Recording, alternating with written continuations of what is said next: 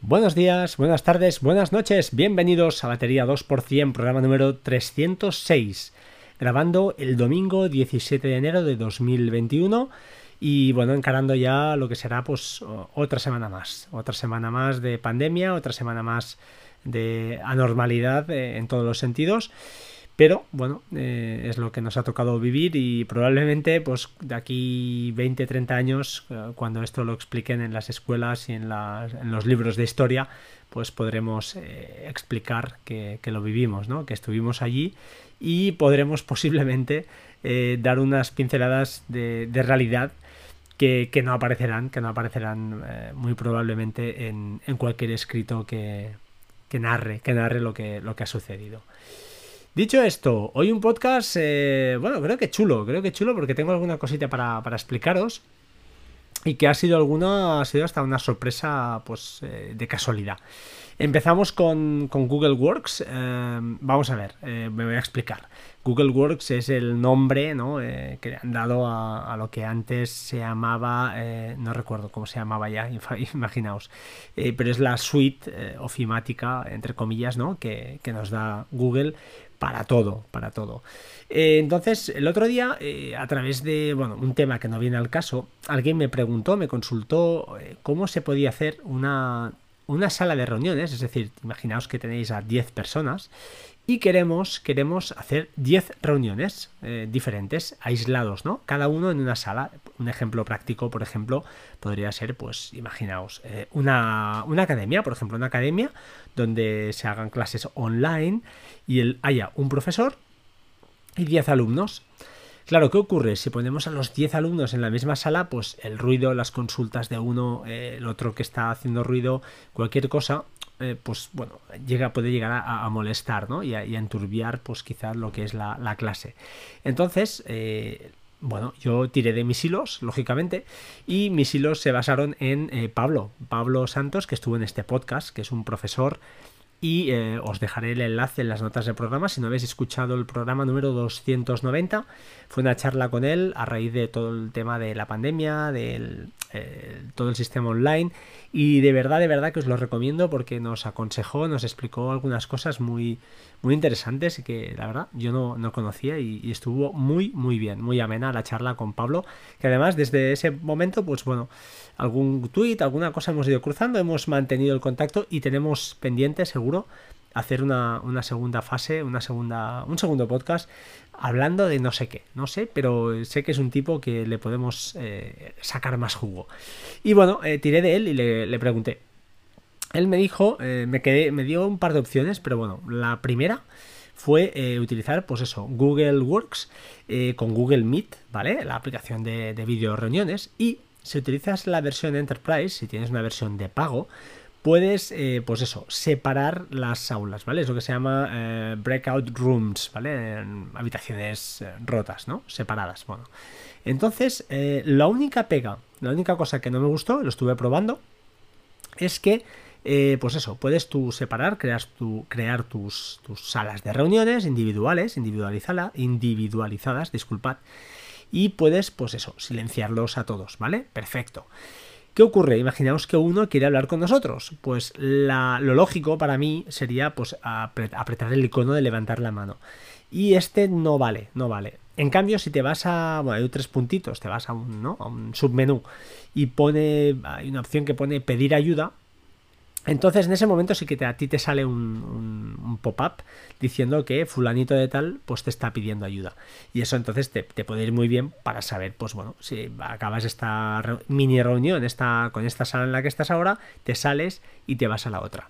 Está muy chulo, la verdad está bien montado porque además puedes pues, arrastrar dos, personas a una misma reunión, puedes jugar todos los juegos que quieras con drag and drop, además, bastante sencillo.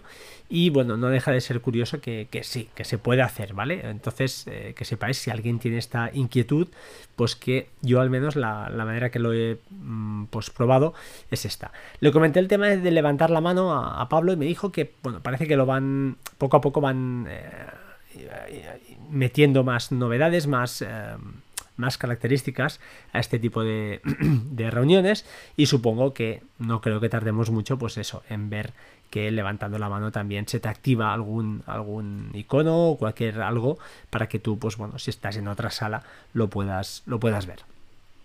Dicho esto, segunda parte del podcast, Hazel. Hay otro usuario eh, que me preguntó, me preguntó al respecto de cómo hacía con las fotos. Ya lo he explicado aquí varias veces, pero bueno, faltaba quizá un post mm, bien hecho y es lo que he aprovechado. Le dije, oye, mira, espérate el lunes que grabaré podcast el domingo si todo va bien y explicaré exactamente eh, el cómo y por qué, porque si no es bastante complicado.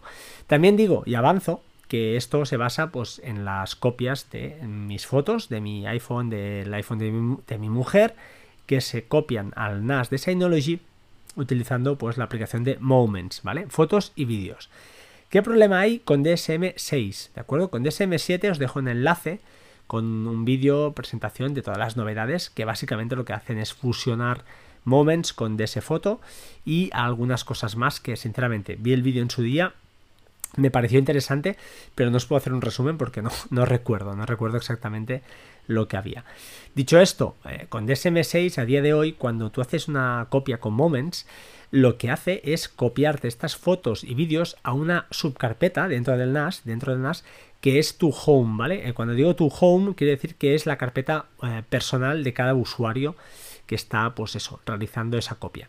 De manera que por defecto, esas fotos quedan y vídeos quedan, pues eso, a nivel personal, ¿vale? No, no podemos tener en una misma carpeta todo junto. No nos lo permite.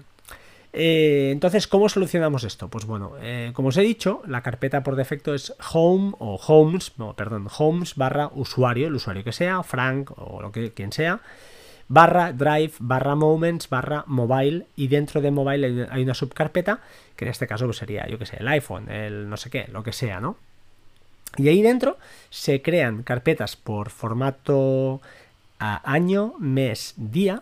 Y dentro de cada formato, de cada subcarpeta de estas, de cada carpetita con, la fecha, vaya, se copian todas las fotos y vídeos, ¿vale? Hasta aquí bien.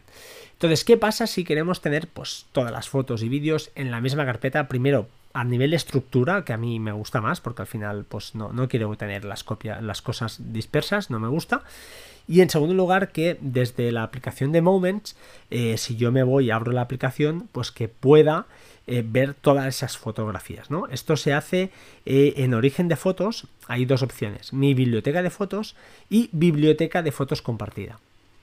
Esta biblioteca de fotos compartida, si no recuerdo mal, diría que es por defecto la de DS Foto que no sé si se puede configurar, ahora, ahora me habéis pillado, pero básicamente será un lugar donde tendremos todo allí, ¿vale?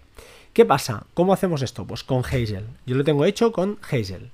Y ya sabéis que, que Hazel es ese servicio, aplicación que se instala en. funciona en macOS solo. Yo diría que, sí, seguro y lo que nos permite es eh, pues añadir eh, la estructura de la aplicación es muy sencilla. A la izquierda carpetas y a la derecha eh, reglas vale y lo que hace es tú añades una carpeta y dentro de esa carpeta puedes aplicar las reglas que quieras. Las reglas se ejecutan muy importante de forma jerárquica de arriba a abajo. Cuando hay una regla que se cumple ahí se para ya no sigue y ah, te permite mm, bueno, hacer briguerías. Es muy potente, eh, te permite buscar dentro de PDFs, te permite renombrar archivos, moverlos, eh, bueno, un sinfín de cosas, incluso ejecutar Apple Script, eh, ejecutar scripts de, terminal, bueno, mm, un sinfín de cosas que sin, si no quieres entrar en código y no toquetear,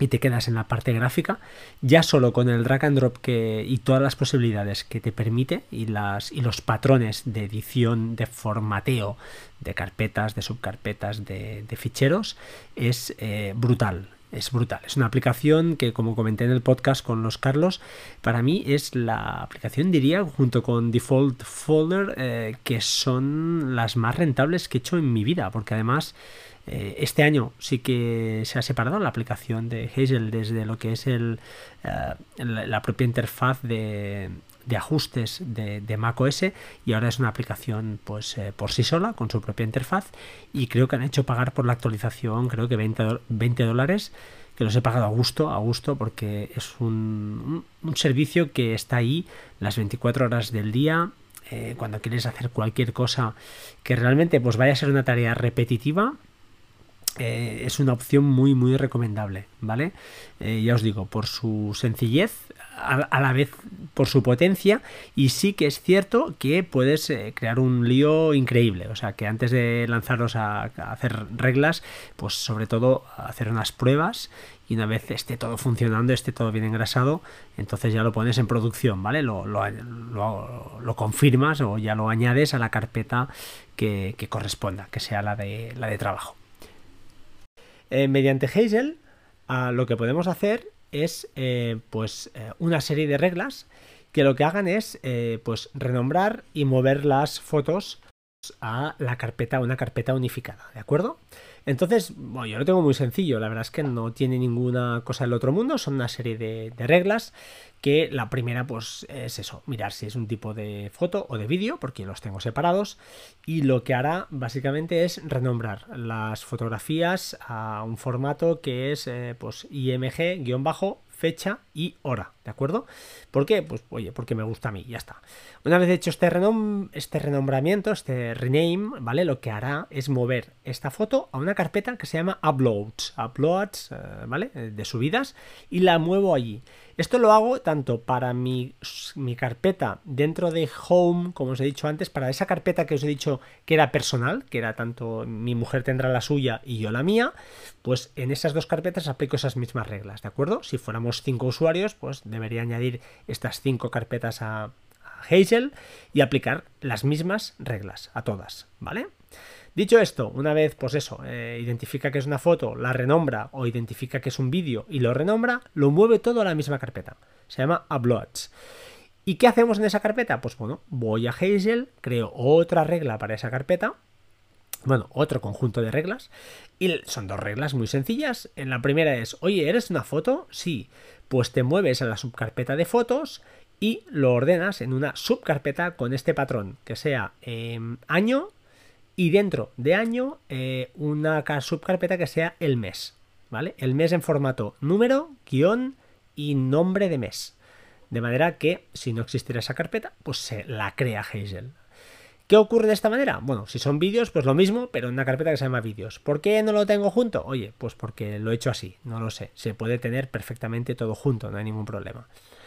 Dicho esto, ¿Qué hacemos entonces? Pues bueno, ya está. Todo fichero que entra en Uploads ya tiene, ya viene bien renombradito, ya viene bien. Y lo único que hará Hazel es mirar si es una foto o un vídeo y lo moverá a esa carpeta que será año, dentro del año el mes, y dentro de ese mes meteré la, las fotos o vídeos. Incluso dentro de, de, ese mes podríamos, por ejemplo, pues crear subcarpetas que fueran por día o por semana o lo que os apetezca. Con Hazel se puede hacer casi casi de todo. Todo muy gráfico, todo muy eh, sencillo, entre comillas, si sabes lo que estás haciendo, pero el editor de patrones que tiene para crear carpetas y renombrar y esas cosas es realmente potente y es relativamente fácil. No hay que hacer scripts, no hay que tocar código, todo es drag and drop y eso sí, al ser una herramienta pues tan potente, pues eh, hay una curva de aprendizaje.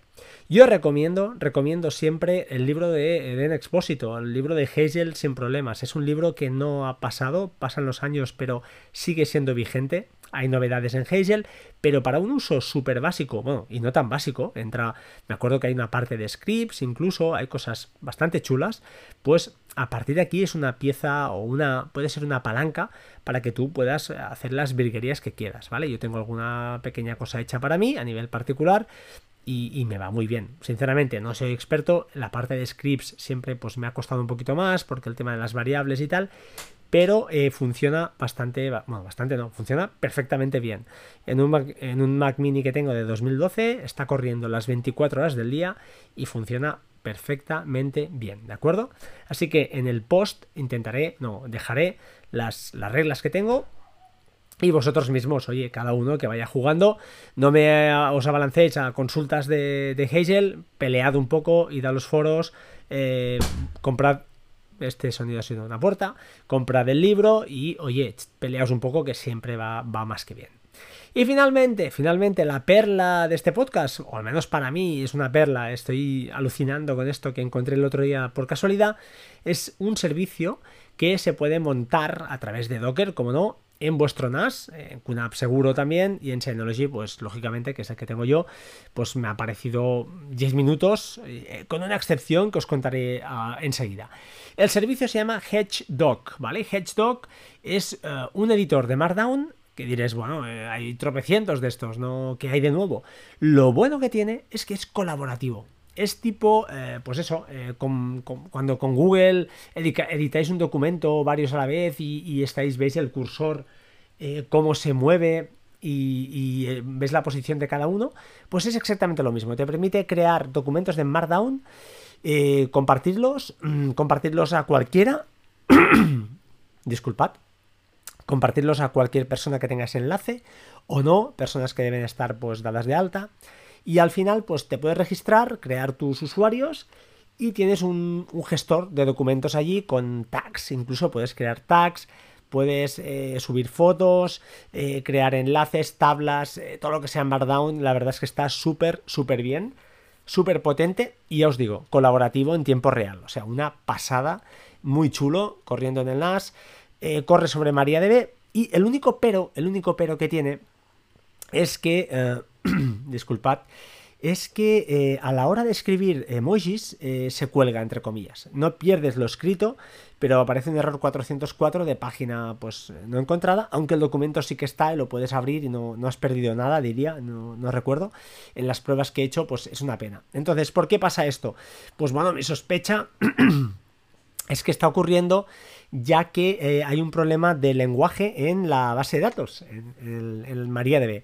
Lo he cambiado, lo he cambiado, lo he conseguido cambiar tanto en environment, he hecho pruebas también con el, lo que es en fichero YML, YML, eh, que es el que realmente pues cuando lo, lo copias y lo, lo, pegas, modificando las cuatro cositas que hay que modificar para que cree los dos eh, dockers relacionados. Uno es HedgeDoc eh, en sí y el otro es un, Docker de MariaDB, no tiene más. Pues la base de datos en principio la tengo bien, con un formato que diría que se llama ah, UTF-8, pero MB4 diría que es. Y no me acaba de funcionar. Entonces, mm, oye, os lo dejo aquí y a ver si hay algún experto, alguien que realmente arregle esto, me explique cómo funciona, porque este servicio, la verdad, me encanta, lo quiero tener corriendo en el NAS. Eh, ya lo tengo montado con un proxy inverso, de manera que, bueno, con su, me crea sus enlaces, con su eh, cifrado SSL y, oye, genial, ¿vale? Em, ya os digo, echadle un vistazo, os dejaré el enlace, aunque no os atreváis mucho con, con los dockers, para mí, si tenéis un NAS de Synology, os estáis perdiendo, diría que un 60%, aunque Decas dirá que no, pero para mí os estáis perdiendo unos ratos de distracción y de juego mm, súper, súper chulo. Y si os gusta, pues eso, toquetear, probar cosas nuevas, servicios gratuitos la mayoría a través de GitHub. Pues bueno, es una manera de aprender, de pelearse, de los ficheros YML, de configurar pues un poquito bases de datos, aunque bueno, no es lo, básico, no es lo principal. Eh, ¿Por qué no instalar Portainer? Para mí básico instalar Portainer en el NAS, ya que pues, el entorno gráfico de Synology no es mm, todo lo... es cómodo, no está mal, pero es muy sencillito, ¿vale? Entonces con Portainer, eh, que os dejaré también eh, una parte en el post eh, como apuntes cómo instalar Portainer en el NAS, veréis que es sencillito. La primera vez es verdad que hay que entrar por SSH y correr un, par de instrucciones, pero una vez instalado ya está. te vas al entorno web, a la parte gráfica y desde ahí, pues con Portainer cosas como pues actualizar contenedores es un segundo, es súper rápido, súper fácil. Em, ¿Por qué no? Pues em, mediante stacks eh, pegar ficheros YML y ejecutarlos es muy sencillo también, son cosa de 5 minutos. De manera que, oye, para mí mi recomendación para hoy, pues aparte de recomendar HedgeDoc, es instalar Portainer, como no. Si tenéis unas de Synology, no lo dudéis, probad Docker, probadlo, porque, bueno, es una manera de tener las cosas ordenadas, de probar. Em, yo, por ejemplo, pues tengo todos mis... Ah, mis homebridge, que tengo varios, los tengo montados para la domótica, la tengo separada, de manera que, oye, si hay un homebridge que hace el tonto, cualquier plugin que falla, eh, que me tira homebridge, que ahora no pasa tanto, pero en los inicios sí que los que vivimos esa esa adopción temprana pues lo sufrimos. Eh, ahora pues es verdad que es más sencillo, pero aún así lo sigo manteniendo. ¿Por qué? Pues porque es muy fácil, muy fácil para mí copiar y duplicar em, mediante Portainer, eh, duplicar, em, ya os lo diré, contenedores, ¿de acuerdo? Así que bueno, os dejo esta joya. En las notas del programa veréis el enlace. Echadle un vistazo. La verdad es que está súper chulo. Podéis entrar en la demo. Si no os atrevéis, pues ver la demo que hay en la propia web del, del servicio.